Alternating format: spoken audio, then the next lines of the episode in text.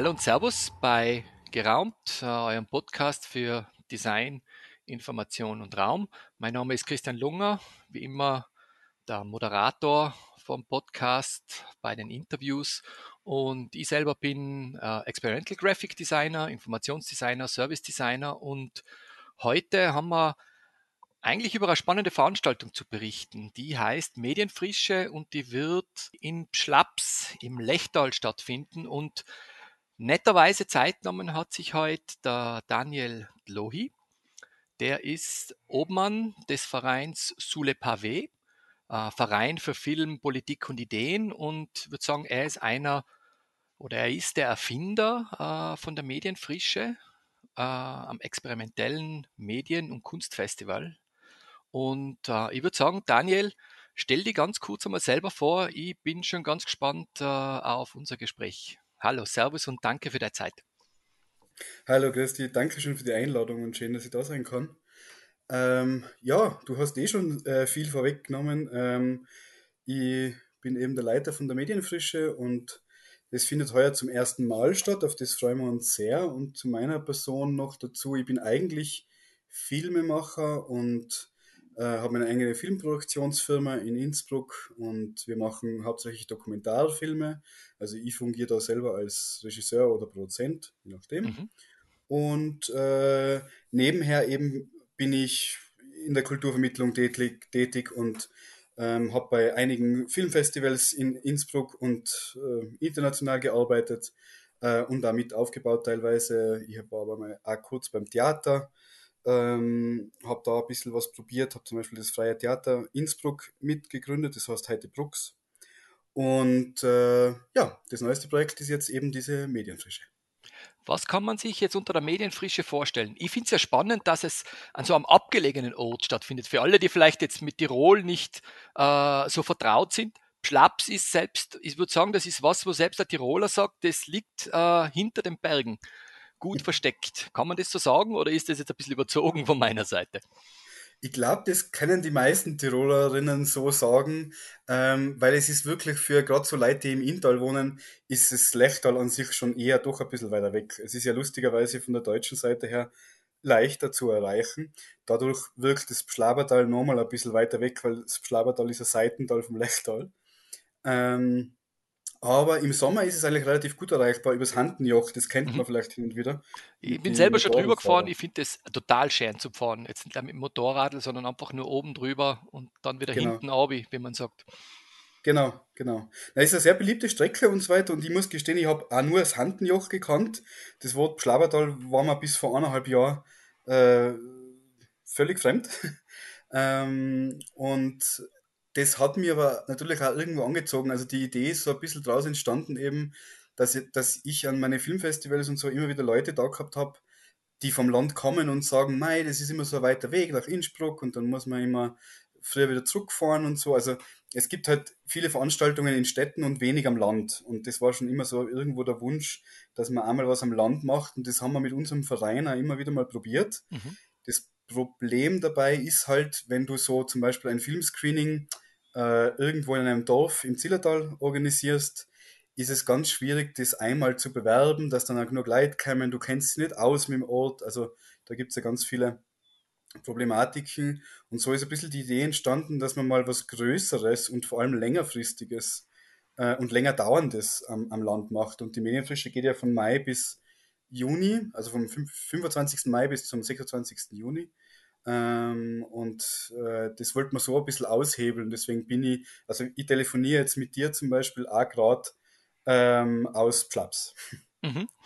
Ihr habt ja was durch die Gespräche vorher, ihr habt ja, du hast quasi dein Büro für die Zeit einfach nach Schlaps verlegt. Genau. Mhm. Das finde ich ja genau. super, genau. sozusagen auch die gesamte Vorbereitung dann schon vor Ort zu machen. Das war was, was mich bei ja. dem Konzept so angesprochen hat, nämlich, dass ihr eigentlich Leerstandsbelegungen äh, macht während mhm. der Veranstaltung. Wie kann man sich das vorstellen? Mhm. Ja, das stimmt. Äh, das ist, ähm, also ich finde es total wichtig, erstens mal, dass man halt wirklich dann auch vor Ort wohnt, weil es ist ein Tal, da sind weniger als 100 Leute leben da wirklich Und da ist es nicht mehr ganz so weit, dass man wirklich auch jeden kennenlernt. Mhm. Ähm, und das war so ein bisschen das Ziel, dass man die Leute nicht irgendetwas drüber stülpt, oder? Dass man halt, ich komme jetzt da aus Innsbruck und sage, ich will jetzt da die Medienfrische machen und die schaut so und so aus. Sondern ich bin von Anfang an zu den Leuten zugegangen und habe gesagt, wir, was für eine Art von Festival würdet ihr eh gern da haben? Und habe halt versucht, diese Meinungen der, der, der Bewohnerinnen ein bisschen mitzunehmen, ein bisschen mitzudenken auch. Und was da eben auffällig ist, dass es in dem Ort relativ viel leerstehende Gebäude gibt, die noch gut erhalten sind, die auch bewohnbar sind, die teilweise nicht als Ferienwohnung oder so ähm, äh, gepachtet werden können ähm, und die stehen seit zehn Jahren leer. Und die Idee war halt, diesen Leerstand zu füllen mit Kunst und Kultur und auch in dieser, in, das in einer Zeit zu machen, wo der Tourismus noch nicht ganz so da ist. Weil, weil eben, wie, wie wir vorher schon geredet haben, oder mit dem Handenjoch im Sommer ist relativ viel Mhm. los.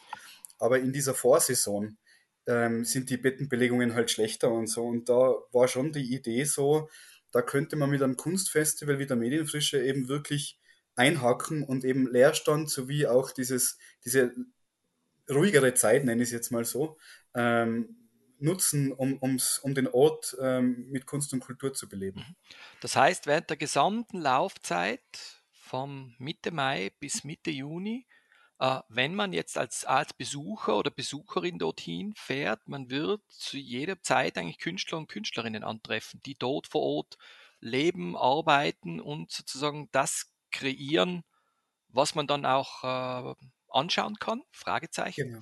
Ja, da, das stimmt. Das ist äh, ziemlich gut zusammengefasst, das, die, das Konzept und die Idee. Also wir sind jetzt nicht ein Festival, wo man quasi wirklich sieht, Montag ist dieser, ist dieser Auftritt von dem Künstler und am Dienstag passiert das, sondern es ist ein Festival, was du wirklich jeden Tag besuchen kannst. Ähm, du kannst jeden Tag äh, herkommen, du kannst es mit einer Wanderung oder mit einem Spaziergang oder mit äh, Genießen und Mhm. Erleben von Natur verbinden und du hast immer Künstler, die sich besuchen lassen, die in unterschiedlichsten Gebäuden im Ort, teilweise ist es die alte aufgelassene Schule oder das alte Feuerwehrgebäude oder eben äh, also seit zehn Jahren leerstehendes Haus, was wir jetzt gerade so ein bisschen mit so herrichten, dass man halt drinnen sein kann. Mhm. Ähm, und da gibt es dann an, auf unserer Webseiten und äh, im Ort selber Pläne, wo dann steht, in der Woche könnte man an dem Tag den und den Künstler Ah, da und super. dort besuchen.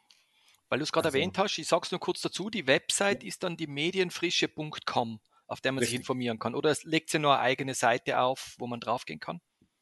Na, es wird, es wird diese Seite bleiben. Wir werden nachher einfach alles Programm ein bisschen präsenter gestalten und so. Und äh, mittlerweile kann man übrigens schon die ersten Künstler, die wir ausgewählt haben, anschauen. Also man kann schon so ein bisschen ein Gespür dafür kriegen, welche Kü- Künstler und welche Kunstformen damit natürlich im Ort sind. Und wie du vorhin gesagt hast, was ich so interessant finde, ist, ähm, ich, ich muss auch gestehen, ich finde es manchmal halt so ein bisschen fad, dieses museale, ähm, ich schaue mal was an, was jemand anderer irgendwann gemacht hat.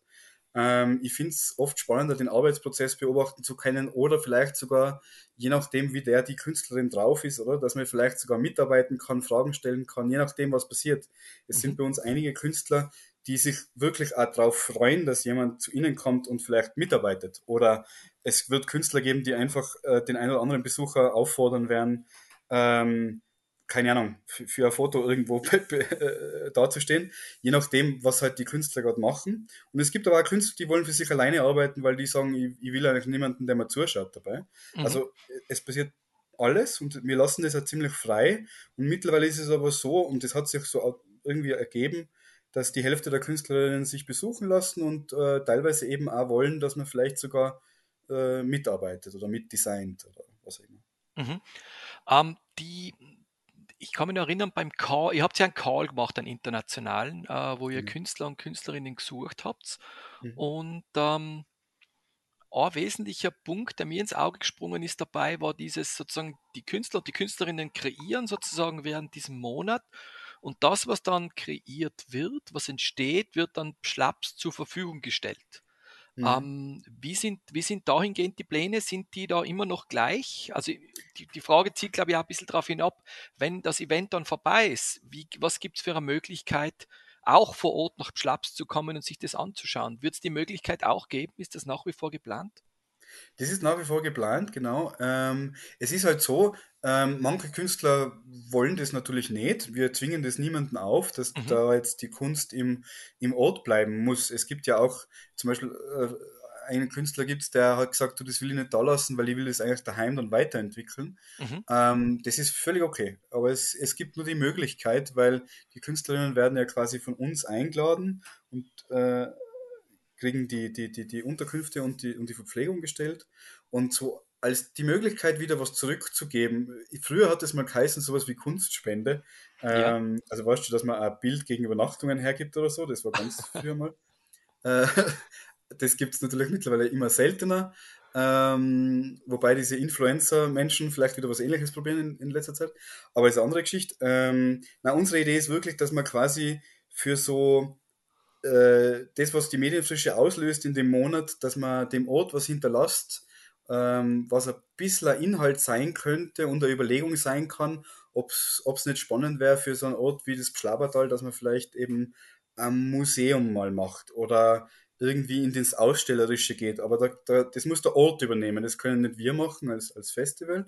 Mhm. Aber wenn der Ort Interesse hat, und das schaut momentan sehr gut danach aus, ähm, gibt es im besten Fall die Möglichkeit, äh, wir haben so eine Art Kunstspeicher gemacht. Ähm, da, legen, da können die Künstler die Sachen hinbringen und danach tut die Gemeinde das weiter verwalten. Das würde momentan schaut so aus, dass das einfach in dem Gebäude bleibt. Und wenn Mhm. du da hinkommst und das anschauen willst, müsstest du dir wahrscheinlich in der Gemeinde den Schlüssel ausleihen. Das, das kommt noch ein bisschen drauf an und entwickelt sich gerade so. Mhm. Also da, ich glaube, da kann man erst nach dem Festival genau sagen, was da jetzt wirklich entsteht. Die Idee jedenfalls ist die, dass man in Zukunft wirklich ein museales Moment erschafft im Ort, wo dann in den nächsten drei, vier Jahren rede ich jetzt mal so, aber dass man da vielleicht wirklich dann ähm, ein kulturelles Zentrum für den Ort erschafft, das wirklich ein reales Gebäude ist, wo ähm, das halt schon, bevor das Gebäude steht, mit unserer Kunst äh, quasi, das, der Inhalt ist vor dem Ja. Gebäude da.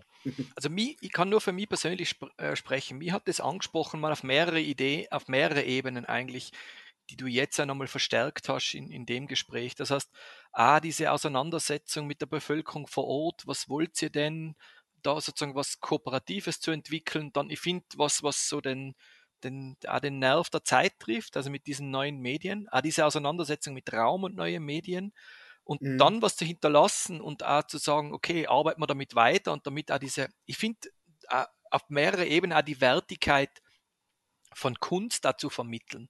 Ich finde es spannend, weil es ist für mich, auch, also ich empfinde es auch als großes Bewusstseinsbildungsprojekt, dass, dass, da was, Mhm. dass da was Wertvolles entsteht äh, und das nicht nur sozusagen in, in seiner Blase existiert, äh, vielleicht sogar nur einen Tag und dann ist es wieder weg. Das hat mich schon sehr angesprochen bei deinem Konzept. Mhm. Ja, das freut mich natürlich total. Das war aber echt wirklich von Anfang an so einer der Hauptgründe, das, das wirklich auch zu machen, weil es gibt, es gibt ja viel auf der Welt, oder? Und es passiert viel und ich finde, Mhm. ich finde diese, diese Herausforderungen, vor diese, vor denen die, die Schlaberinnen stehen, ähm, finde ich ja auch spannende. Es entwickelt sich ja im Ort total viel. Also auch was Tourismus betrifft, sie nennen sich selber Auszeitdorf, oder? Und man, Mhm. man, man hat so das Gefühl, sie wollen so diese Ruhe verkaufen. Und das Tolle ist aber, im Sommer ist da die Hölle los. Also es Mhm. ist wirklich so viel Motorradverkehr, dass du am Berg stehst und du hörst die Motorradfahrer und auch Autofahrer durchrauschen. Äh, also ich, ich, ich finde es ein bisschen äh, ein komplexeres Thema, was, vor, vor dem die Leute da stehen. Und natürlich sind sie total von Abwanderung äh, betroffen und irgendwie dieser, dieser Suche nach neuen Ideen, weil Mhm. es gibt Leute, die sagen zu Recht, es soll keiner mehr in dem Dorf wohnen. Warum? Das kostet alles viel zu viel Geld. Und dann gibt es die anderen, die sagen, na, man muss das auch irgendwie erhalten. Und ich finde diesen Erhaltungsmoment ganz gut, wenn man es so schafft, dass alle irgendwie glücklich sind. Also es ist ja nicht, ähm, die, die Bauern leben da ja auch nur noch quasi von Landschaftspflege, nicht mehr ähm, von Landwirtschaft. Mhm. Ähm, und es entwickelt sich halt viel in der Richtung. Und ich glaube, da kann so eine Idee wie die Medienfrische einen Anstoß geben, dass man sich wieder darüber unterhaltet, wohin geht die Reise in Zukunft für so ein Tal oder für so eine Ortschaft. Weil es, äh, Entschuldigung, wenn ich noch weiter sagen Na, darf, weil geht gut. was mir so ähm, imponiert an dem Dorf ist, dass sie sich bisher immer stark gewehrt haben, ähm, dass es eben nicht so ein Chaletort wird, oder? Wo halt zu Ostern dann die Touristen da sind und sonst Ja. ist der Ort einfach tot. Ähm, und das liegt jetzt nicht nur an die Leute, sondern es liegt teilweise auch an, an die Gebäude, die da herinstehen, weil die ganz einige Gebäude sind einfach illegal erbaut und die kannst du gar nicht so einfach verkaufen. Ähm, das ist in dem Fall ein Vorteil, Mhm. äh, weil es sind immer wieder Investoren da, die den klassischen Weg gehen wollen. Also sprich, ich kaufe ein altes Gebäude, mache es zu einem Chalet und verkaufe das an Touristen. Mhm. Und das finde ich für Leute, die da herziehen und vielleicht da wohnen, nicht die ideale Lösung, weil die bleiben ja im Endeffekt alleine. Mhm. Und äh, das Ziel wäre ja, dass vielleicht ein paar junge Familien herziehen und irgendwie wieder Interesse haben, am Land zu leben und, und ähm, ja. Da, ähm, weil ihr nämlich nur was anderes auf eurer Website drauf habt. Das heißt, wir haben jetzt eigentlich über sehr, ich nenne es fast schon reale Situationen gesprochen, auch reale Problemkreise. Und äh, ich finde, also ich persönlich bin schon der Überzeugung, dass, dass Kunst und auch vor allem experimentelle Kunst äh, neue Herangehensweisen finden kann, auch für solche sehr, ähm, ich sag mal, als traditionelle, traditionelle, an traditionell angedachte Probleme oder gedachte Probleme. Mhm. Und ihr habt Mhm. auf eurer Website als Inspirationsquelle den Dadaismus angeführt. Das Mhm. zieht sich ja ein bisschen durch. Warum gerade äh, sozusagen diese Denkschule, wenn man es so nennen kann? Mhm. Ja, ähm, äh, äh, gu- guter Punkt. Ähm, das hat einen ganz realen Hintergrund, ähm, weil 1921, 1922 waren relativ wichtige Vertreterinnen, äh, na gut, ich glaube, das waren nur Vertreter, ähm, des Dadaismus äh, in Tirol auf Besuch. Die waren in Tarenz Mhm. ähm, und haben da zum Beispiel unter anderem das Tirol-Manifest geschrieben. Das war so Max Ernst, äh, Tristan Tzara, also wirklich größ oder bekanntere Künstler, sagen wir mal so. Und die waren in Tirol und das ist jetzt genau 100 Jahre her, also 1922, jetzt haben wir 2022. Insofern hat es diesen logischen Weg gegeben, dass man sich mit dem Dadaismus wieder auseinandersetzt.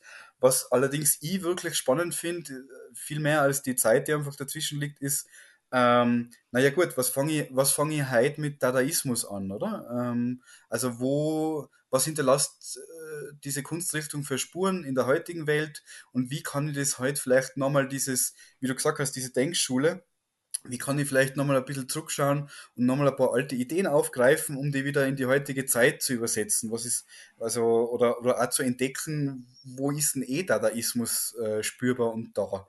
Und Mhm. ich finde es dann eben immer wieder ganz spannend, weil Dadaismus ist ja doch irgendwo so ein, äh, ein Vorreiter des Surrealistischen und so und das, das kennen die Leute dann wieder eher mehr.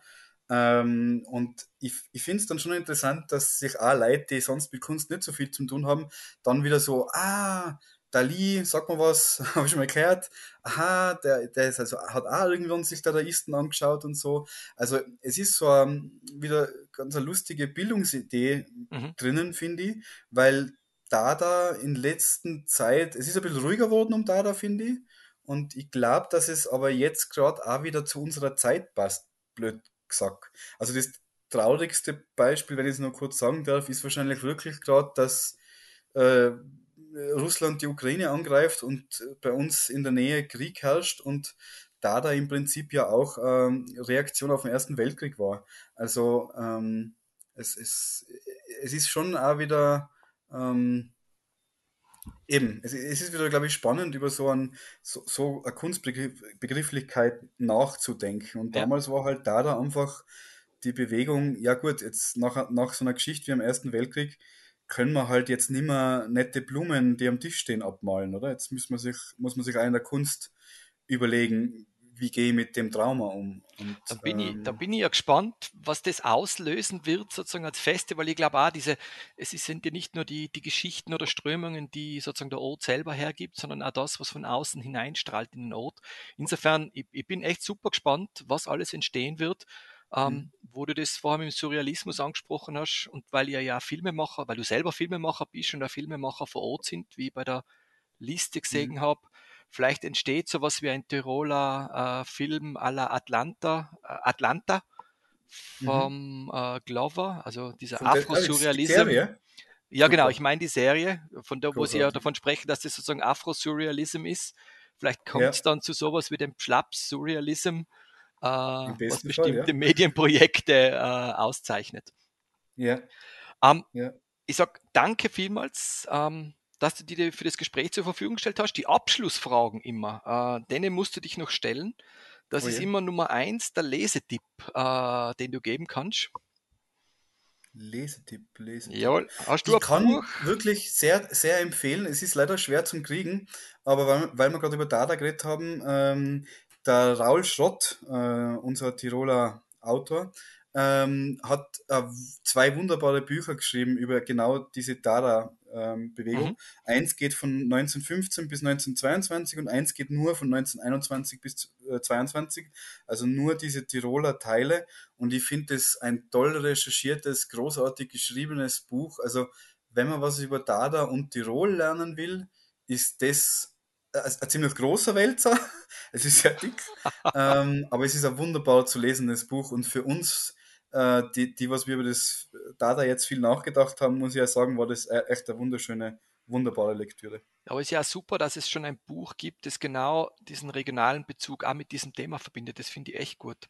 Voll, ja, genau. Ähm, Und, und der Raul Schrott ist wirklich auch ein begnadeter Autor. Also ich finde, von dem kann man ja auch gerne mal andere Sachen lesen.